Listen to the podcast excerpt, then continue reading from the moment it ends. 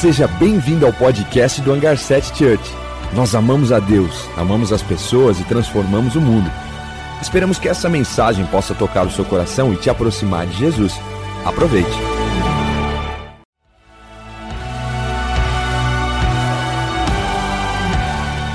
Seja bem-vindo ao podcast do Hangar 7 Church. Nós amamos a Deus, amamos as pessoas e transformamos o mundo. Esperamos que essa mensagem possa tocar o seu coração e te aproximar de Jesus. Aproveite. O Senhor nos deu livre arbítrio. Ele nos deu essa opção. Ei, você pode escolher. E as nossas escolhas são poderosas. Por isso que a gente quer escolher bem. Então a gente vai falar essa série toda sobre o poder das escolhas. Semana passada o Juan falou sobre o poder de escolher a presença e de permanecer na presença. Ele falou também sobre escolher a vontade de Deus. Ele falou sobre escolher obedecer e viver pela palavra, viver pelo espírito, a viver pelo propósito, e a gente vai continuar falando essa semana sobre o poder da escolha e a gente vai falar sobre um homem na Bíblia chamado José. José, ele era filho de Jacó, Jacó era a terceira geração de Abraão. Abraão, Isaac, Jacó. E José era o caçula, um dos filhos mais novos de, de Jacó. Eu confundi? Segura. Jacó tinha um filho chamado José. É isso. E esse caçula era o seu preferido. Era claro, todo mundo sabia. Sabe quando a mãe tem um filho preferido? Era o José. Era o preferido do pai. E o pai um dia deu para ele uma túnica. A palavra fala que ela era uma túnica colorida, longa, e ela mostrava o quanto Jacó honrava o seu filho.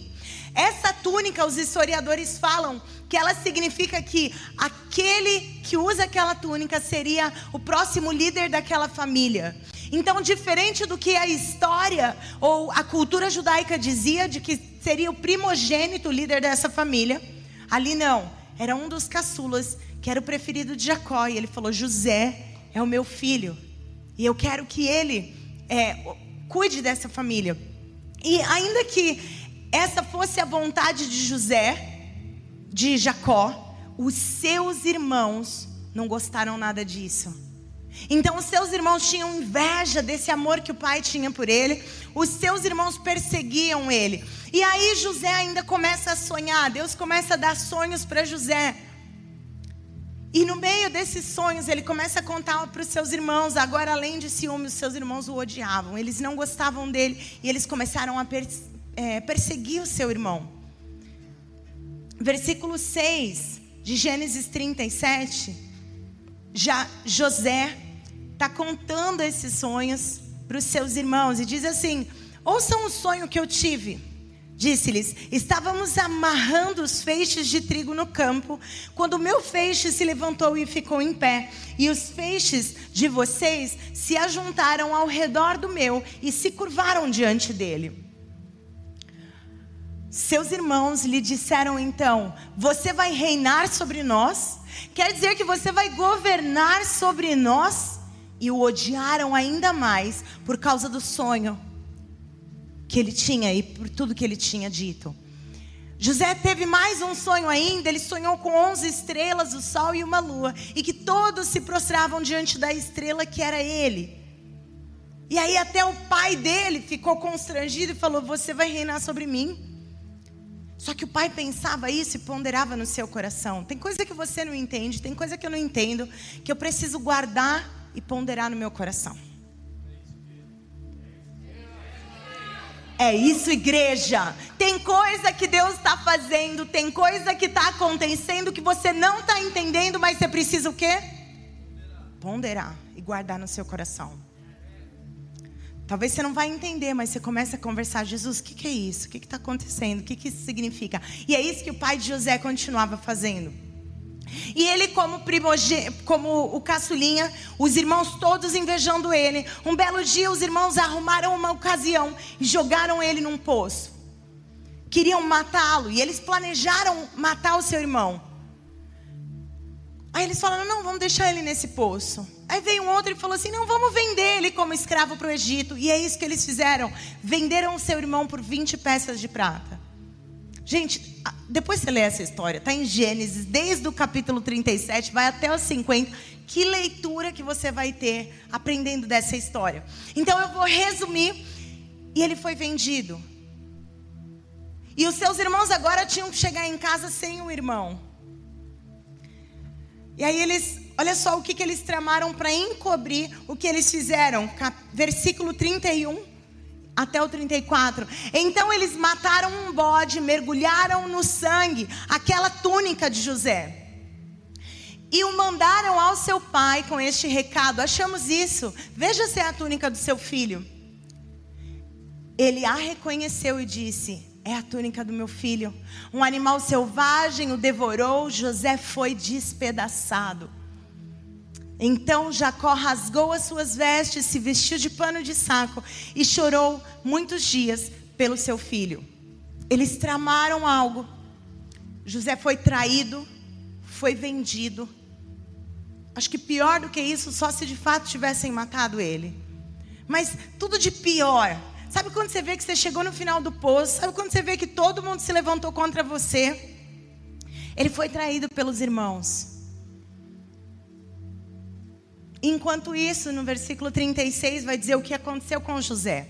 Nesse meio tempo, no Egito, os midianitas venderam José a Potifar, oficial do faraó e capitão da guarda. Então, agora José chega para servir Potifar. Ele chega na casa de Potifar como um escravo. Eu não sei qual é a sua vida, a sua história de vida, mas eu tenho certeza que você já viveu uma traição ou você já viveu alguém que se levantou contra você? Ou você já viveu alguma coisa que era muito injusto que fizeram contra você? Talvez foi um chefe. Talvez foi um colega que puxou o seu tapete no trabalho, talvez um chefe que te perseguia, talvez um cliente ou um fornecedor que roubou os seus clientes e que você quebrou por causa disso, talvez foi algo emocional. Talvez alguma coisa sentimental, talvez uma traição. Eu não sei o que você já viveu, mas a primeira escolha que nós vamos falar aqui sobre a vida de José, escolha abandonar o seu passado. Yes, escolha abandonar o seu passado. Escolha. José, ele tinha uma escolha. Ele podia chegar no Egito derrubado, cabisbaixo e viver a vida dele como escravo. Eu fui vendido como escravo e agora eu sou vítima disso. Ele poderia viver a vida inteira no vitimismo. Eu fui vendido pelos meus próprios irmãos como um escravo. Mas ele escolheu deixar o passado para trás às vezes o seu passado é glorioso, às vezes você viveu tantas coisas boas. Talvez você tenha vivido um relacionamento incrível no passado. Talvez você viveu dias de glória. Talvez você já teve muitas finanças. Talvez você já viveu muito bem. E também você não consegue deixar esse passado glorioso para trás. Mas a palavra diz assim, ó, Isaías 43, 18 e 19: Esqueçam o que se foi Esqueçam o que se foi. Não vivam no passado. E olha o que, que Jesus diz. Olha o que, que o Senhor diz correspondendo a isso. Vejam, eu estou fazendo uma coisa nova e ela já está surgindo. Vocês não percebem? Até no deserto eu vou abrir um caminho e um riacho no ermo. Yes! Deus está fazendo novas. Vocês já podem ver, vocês já percebem, vocês já sentem espiritualmente, você sente o que o céu está fazendo ao seu favor. Gente, você já imaginou um rio no meio do deserto? Estou passando aqui no deserto e tem um rio um rio que flui com água fresca, com água nova. É tão diferente. É tão bom pensar em um rio no deserto. Talvez dentro da sequidão que a gente está vivendo, que você pode estar tá atravessando, o Senhor quer fazer um rio no meio do seu deserto. Essa é a promessa que está na palavra e ela é para mim e para você: um rio no deserto. Mas para isso, o versículo anterior tem que estar tá funcionando. Esqueçam que se foi. Esqueça, não viva no passado. Se você estiver vivendo no passado, preso no passado, você não vai poder avançar e viver o novo do Senhor, o rio que Ele está abrindo dentro do seu deserto. Sabe o que aconteceu com José? Porque ele deixou para trás a situação que aconteceu com ele, porque a situação que ele foi vítima não comandou o futuro dele, porque sim, ele foi vítima, mas ele não aceitou viver como um vitimista, colocar tudo na culpa do passado, tudo na culpa daquela uma situação. Ele resolveu dar a volta por cima. E olha só o que acontece com ele em Gênesis 39. E isso eu vou ler Logo depois que eu falar o ponto número dois. Vocês estão prontos, prontos para o ponto número dois? Yes! Escolha fazer o melhor com o que você tem. Ei, você precisa escolher fazer o melhor com o que você tem. Você sabe o que, que José tinha? Nada. Ele só tinha a vida. Porque um escravo não tem nada. Um escravo não possui nada. José não tinha nada, ele só tinha vida. Mas sabe o que ele tinha? Ele tinha Deus. Ele tinha a presença de Deus. O Espírito de Deus estava com ele. E aí ele decide viver segundo a vontade de Deus, segundo a presença de Deus. E mesmo não tendo nada, um escravo chegou sozinho e sem nada no Egito. Ele decide fazer o melhor com o que ele tem. Vamos ler juntos? Gênesis 39, do 2 ao 5. O Senhor estava com José, de modo que ele prosperou e passou a morar na casa do seu senhor egípcio. Quando este percebeu que Deus, o Senhor, estava com ele e o fazia prosperar, prosperar em tudo o que ele realizava, agradou-se de José e o tornou administrador dos seus bens. Potifar deixou ao seu cuidado a sua casa e lhe confiou tudo o que possuía. Desde que o deixou cuidando de sua casa e de todos os seus bens, o Senhor abençoou a casa do egípcio por causa de José. A bênção do Senhor estava sobre tudo que Potifar possuía, tanto em casa quanto no campo por causa de José. O meu sonho é que nós sejamos um povo que carrega o reino de Deus e que a bênção, como a palavra diz, a bênção te seguirá, a bênção seguirá, a palavra, a graça seguirão aqueles que creem. O meu sonho é ver você, como igreja de Deus, aonde você chegar, aquele lugar se tornar abençoado, o que as suas mãos realizarem se tornar abençoado, as pessoas com quem você fizer contato serão transformadas, porque você carrega a presença de Deus. Esse é o meu sonho, eu vou ver isso, eu já vejo isso acontecendo, e eu quero mais intensidade, Senhor. Eu quero que a sua igreja seja aqueles que levam o reino de Deus e a presença de Deus. Faça o melhor com o que você tem. A gente tem mais do que um escravo no Egito. A gente tem mais. A gente tem tudo o que a gente precisa. Porque a gente precisa de Deus. E as outras, não dá para você falar assim: ah, quando eu tiver um bom salário, eu vou fazer isso. Quando eu tiver aquela casa, quando eu puder, ah, quando eu tiver um tempo, quando, quando eu me aposento. Não. É hoje. É agora. É você. Não é outro, não é em outro momento. É você e é agora. Porque nós temos mais, nós podemos mais. Escolha fazer o melhor. Eclesiastes 9:10 diz: Tudo que você fizer, faça bem feito. Faça como para o Senhor, faça com excelência o que vier nas suas mãos. E aí, nessa posição de honra, agora José é o administrador de todos os bens de Potifar. Não era apenas um mordomo na casa. Ele que dava comando, que cuidava de tudo, de todas as posses, de todos os bens de todas as terras do Potifar. E tudo prosperava por causa da mão de José, porque Deus estava com ele. Só que com tudo isso acontecendo, a esposa de Potifar começa a olhar para José com outros olhos. E ela começa a dar em cima dele, ela começa a sediar ele. E ele começa a se desvencilhar, ele começa a sair fora, e ele não fica no mesmo ambiente que ela, e ele começa a fugir dela. Parece que ele já tinha sofrido tanto, chegou o momento dele ser honrado Mas parece que quando tudo ia ficar bom, fica ruim de novo. E aí, ela arma uma emboscada. Ela manda todos os funcionários saírem naquele momento. E fica só ela e ele. Ela agarra as vestes dele e fala: Se deita comigo. E ele fala: De jeito nenhum. Eu não vou pecar contra o Senhor. Eu não vou desonrar o meu Deus. Eu vou permanecer fiel ao meu Deus. Sabe o que é lindo disso? Ele não falou assim, eu vou ser fiel ao meu chefe. Ainda que é tão importante a gente ser fiel às pessoas. Ele não falou, eu vou ser fiel à minha esposa. E é honroso. A gente precisa ser fiel à nossa esposa, ao nosso marido. Mas não é por causa de pessoas.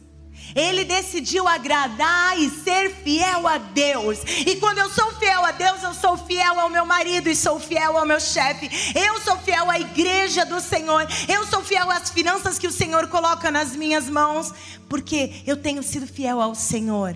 E ele escolheu manter a sua fidelidade e manter a obediência. Ponto número 3: escolha obedecer.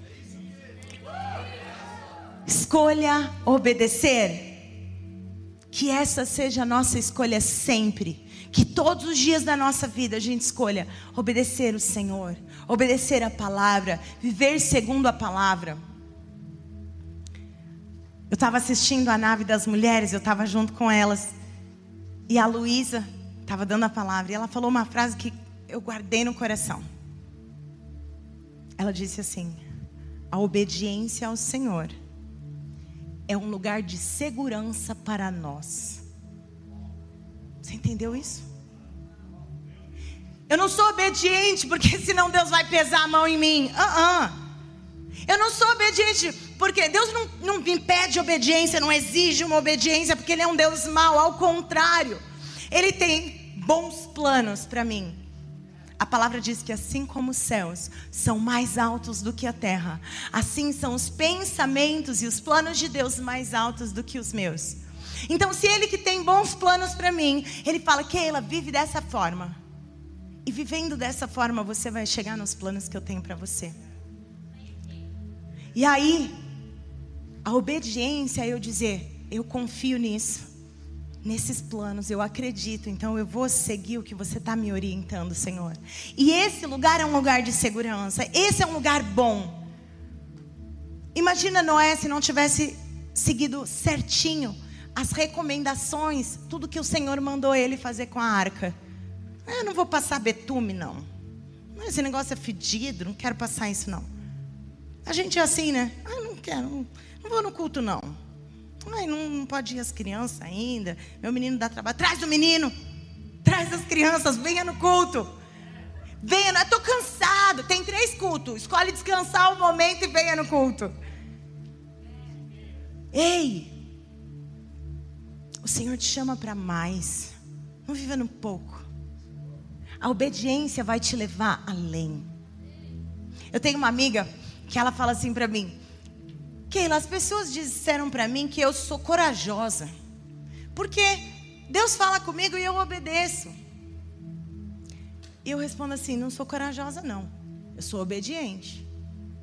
Corajoso é aquela pessoa que ouve o que Deus está falando e não obedece. Porque tem coragem de ver que fim vai dar. Uh eu não tenho essa coragem, não. Se Deus falou, eu vou obedecer. Quando Deus mandou a gente sair de São Paulo e vir para Indaiatuba, a gente, sim, Senhor, vamos. Quando o Senhor mandou a gente abrir uma igreja, ei, eu tenho sonhos para uma igreja, e Ele nos deu a arquitetura de uma igreja nova, nós dissemos sim, Senhor. Muitos sims que a gente deu para o Senhor nos custou algo. O sim da igreja nos custou muito. E o sim e a obediência de José custou muito a ele. Olha só o que aconteceu. Potifar chega na casa dele, ouve esse relato da mulher dele e manda José para a prisão. Agora José está preso. Deus, eu fui fiel. Ei, continua fiel. Permanece fiel. Aí você imagina, agora José derrubou, porque não é possível. Uh -uh. Ele foi e se manteve fiel dentro da prisão.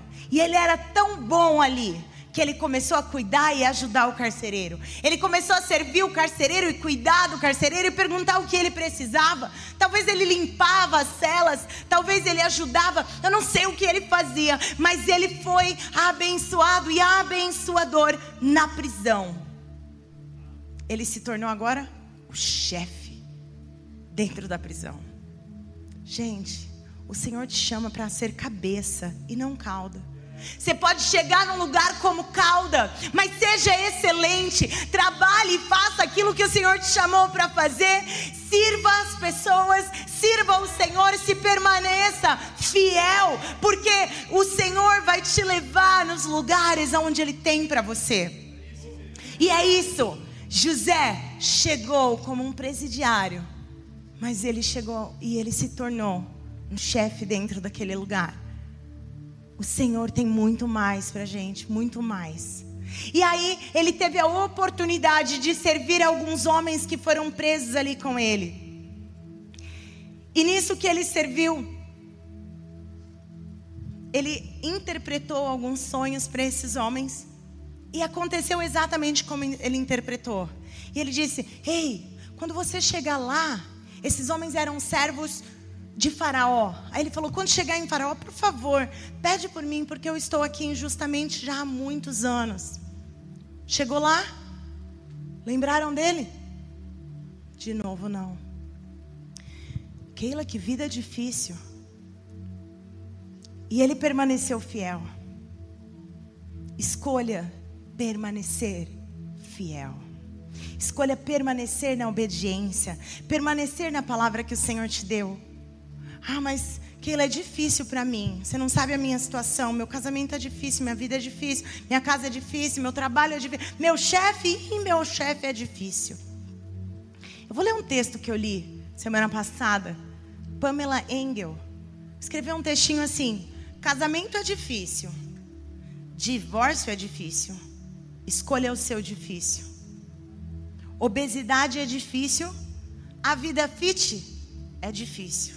Escolha o seu difícil. Estar endividado é difícil. E manter uma organização financeira é difícil. Escolha o seu difícil. Se comunicar bem é difícil. Não se comunicar bem é difícil. Escolha o seu difícil. Qual tem sido a sua escolha? Será que porque você não escolhe bem, aí você vive consequências ruins? Ei, o Senhor te chama a ouvir o que Ele diz e a obedecer. E se nós estamos em obediência, estamos em um lugar de segurança. O Senhor te chama para mais. O Senhor te chama para escolhas de sabedoria, para escolhas de vida, de paz. E aí, um belo dia, Faraó tem um sonho. O sonho de Faraó: sete vacas gordas, sete vacas magras. Ninguém consegue interpretar. Espigas de milho gordo, é, grande, graúda, espilha de milho, milho seca, ninguém consegue entender. O padeiro lembra dele. Ai, tem um homem preso lá. Nossa, esqueci de falar dele para você. Chama ele aqui o Espírito de Deus habita nele. Imagina se quando lembrarem de você. Ainda que você passe um tempo esquecido, ainda que as coisas não estão acontecendo para você, você sabe que Romanos 8, 28 diz que todas as coisas cooperem, que Deus age em todas as coisas para o bem daqueles que amam a Deus, daqueles que são chamados ao seu propósito, ainda que você se sinta esquecido, ainda que parece que não tem nada acontecendo, Deus está agindo. Enquanto ele estava preso, Deus dá um sonho para Faraó. O copeiro lembra dele. Faraó chama. Ele se arruma e vai diante de Faraó. Ele interpreta o sonho de Faraó. Ei, esse sonho das vacas gordas, das espigas graúdas, significam sete anos de fartura no Egito. Mas as sete vacas magras e as sete espigas secas significam sete anos de extrema fome. E o Senhor está falando para você, Faraó, o que ele vai fazer. E você precisa levantar um homem que vai armazenar o trigo. E ele começa a dar toda a arquitetura do que era o plano de Deus para Faraó e para o Egito. Meu sonho é que quando as pessoas se lembrem de você, digam: Ei, essa mulher, o Espírito de Deus habita nela. O Espírito de Deus habita nesse homem. Esse homem é cheio de Deus. E se eu trouxer ele aqui, ele vai abençoar você, ele vai orar por você. Ei, você é homem de Deus, você é mulher de Deus. Aonde você chegar, você vai ser bênção. Você vai levar uma palavra do céu para as pessoas. E aí ele interpreta esse sonho. Faraó fala: Não tem homem melhor para fazer isso do que você. Agora você é o governador de todo o Egito. Gente, José teve um sonho que ele não imaginava como que ia acontecer. Ele passou por todas as situações difíceis que, ele, que alguém poderia passar. Eu acredito que eu teria desanimado. Eu teria perguntado para Deus: Deus, cadê você? O que, que você está fazendo? Eu não estou enxergando. Mas eu tenho aprendido a ponderar no meu coração. Quando eu não entendo, eu falo: Senhor, eu não estou entendendo. Mas eu estou aqui. Faça de mim o que você quiser. Faça de mim, me ajuda a entender, a ver e a obedecer. Eu quero escolher a obediência. Eu quero escolher fazer o melhor com o que eu tenho. Eu quero escolher deixar o passado para trás. Ponto número 4. Eu quero escolher perdoar. Sabe o que aconteceu? Ele, como governador, passou sete anos de fartura. Ele armazenou trigo de todo o Egito, não tinha mais onde armazenar. Nos, nos anos da fome, no segundo ano, chegam os irmãos dele. Se ajoelharam diante dele, não reconheceram ele. Se ajoelham diante dele para comprar pão para comprar trigo. Aí você fala assim: Uau, o sonho aconteceu. É muito mais do que isso. Não é sobre José, é sobre eu e você. Se o Senhor colocar meus inimigos na minha frente, será que eu vou acusá-los? Será que eu vou jogar na cara deles? Será que eu vou lançar diante deles o erro deles? Ou será que eu vou alcançar com misericórdia, mostrar o amor, levar a graça de Deus? Que será que José ia fazer? José escolheu perdoar. A minha escolha precisa ser perdoar, ainda que seja difícil. Eu não sei a traição que você viveu. Eu não sei a violência. Eu não sei o que aconteceu na sua vida. Mas hoje é o dia de você escolher perdoar. Escolha perdoar. Escolha deixar para trás. E talvez essa escolha perdoar seja muito difícil, mas eu quero dizer que perdão também é obediência. Perdão é obediência. Perdão não é uma emoção, um sentimento. Porque posso te contar uma coisa: eu nunca acordei feliz pensando, vou perdoar as pessoas que me traíram. Nunca aconteceu. Na verdade, quando eu estou sentada assim, que alguém está me trazendo uma palavra de confronto, aí o Espírito Santo fala: filha é isso que você tem que fazer. Às vezes, quando eu estou sentada em casa lendo a palavra, o Senhor fala: Filha, me obedece, perdoa, faça isso. Às vezes, quando eu estou em oração, às vezes, quando eu me deparo com alguém que me fez mal, o Senhor fala: Vai, cumprimenta e fala que ama. E eu vou em obediência, porque eu não sou corajosa, eu sou obediente. Eu tenho juízo. Eu vou em obediência. E o Senhor te chama hoje para deixar o passado para trás e viver um perdão, escolher um perdão. Eu quero chegar no meu quinto ponto. Escolha ser como Jesus. José era uma figura incrível de Jesus. Ele era amado pelo Pai. Ele era um governador, o governo estava sobre os seus ombros. José escolheu perdoar. Escolheu. José foi o primeiro hebreu a trazer salvação aos gentios. Ei, Jesus sofreu por nós. Jesus escolheu nos perdoar. Ele escolheu, foi uma escolha. E porque Jesus me perdoou, eu posso transbordar esse perdão para as pessoas. Porque Jesus me amou, eu posso transbordar esse amor para as pessoas. Porque Jesus deixou o meu passado para trás.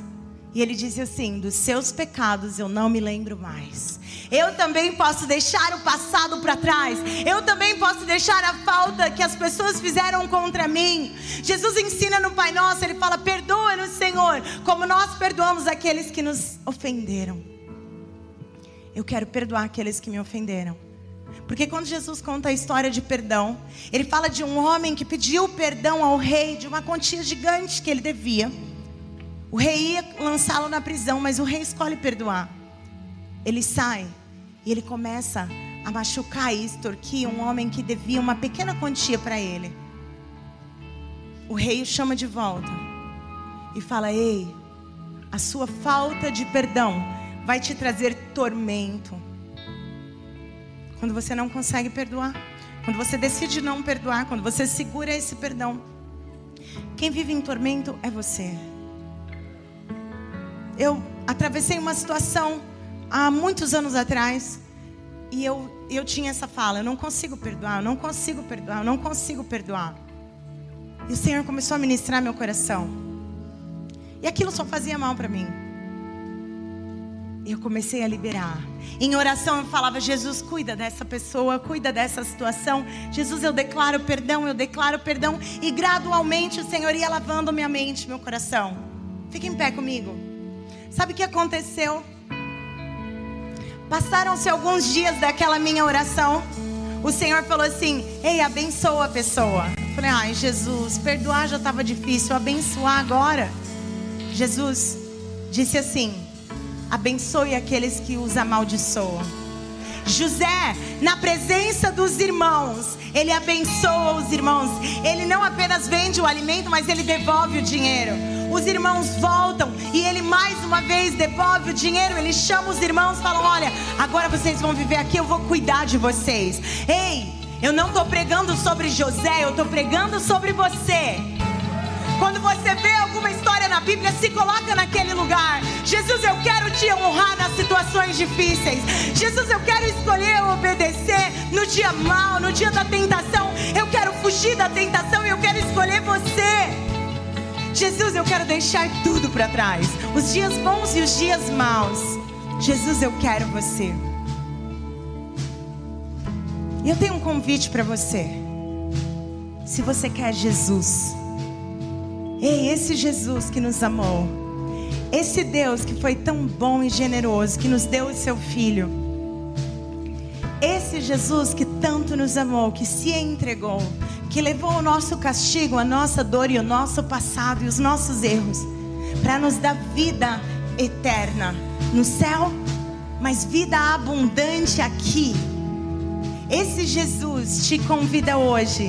Ei, você me entrega o seu coração quero habitar em você. Eu quero viver em você. E o meu primeiro convite hoje é para você que talvez seja a primeira vez aqui ou já veio algumas vezes. Mas você, desde o começo, você sente o Senhor falar com você. Você sente que o Senhor está te tocando e você quer entregar a sua vida a Jesus. Esse é meu primeiro convite. Talvez você que está voltando para casa, você já esteve na igreja, você já caminhou com o Senhor e agora você está dizendo: Senhor, eu quero você de volta. Você me aceita e Ele, com os braços abertos, aceita. E eu quero perguntar: se esse é você, levanta sua mão comigo. Eu quero te ver, eu quero te conhecer. Deus te abençoe, Deus te abençoe, Deus te abençoe. Ei, o Senhor é com você. Tudo que está acontecendo aqui é para que o Senhor pudesse te tocar hoje. Era para o Senhor te alcançar hoje com as verdades do céu. E a nossa escolha é ser como Jesus. A nossa escolha agora é ser como Ele, é buscá-lo. Jesus, queremos te conhecer, queremos te buscar. Ei, abra o seu coração para Ele, abra o seu coração para Ele, abra o seu coração.